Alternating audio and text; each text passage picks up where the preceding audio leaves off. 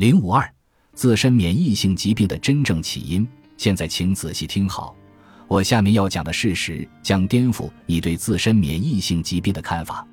如果你不幸患有克罗恩病、溃疡性结肠炎、显微镜下结肠炎、甲状腺功能减退、狼疮、多发性硬化、类风湿性关节炎、干燥综合征、硬皮病、系统性硬化病、银屑病、雷诺综合征、皮肌炎、纤维肌痛。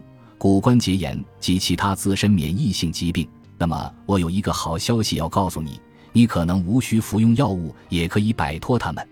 我每天都在见证这类奇迹的发生。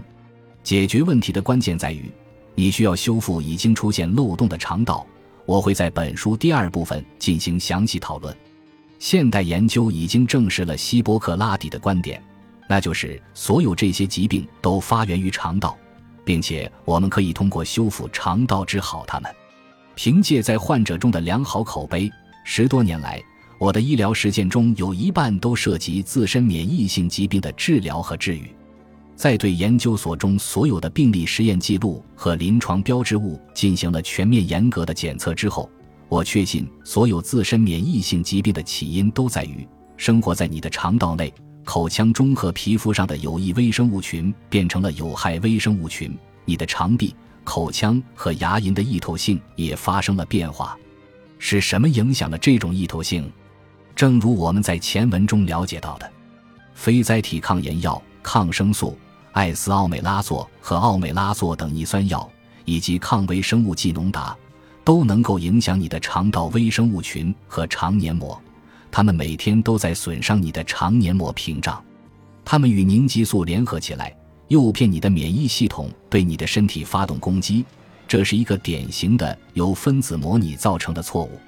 分子模拟之所以会发生，是因为人体免疫细胞会攻击细胞表面与凝集素和脂多糖相似的蛋白质。肠漏症的一系列危害在一开始的时候很难被察觉，但当你的肠壁严重受损。肠道失去了正常吸收功能，血液检查结果显示蛋白质水平偏低时，你就会意识到它的存在。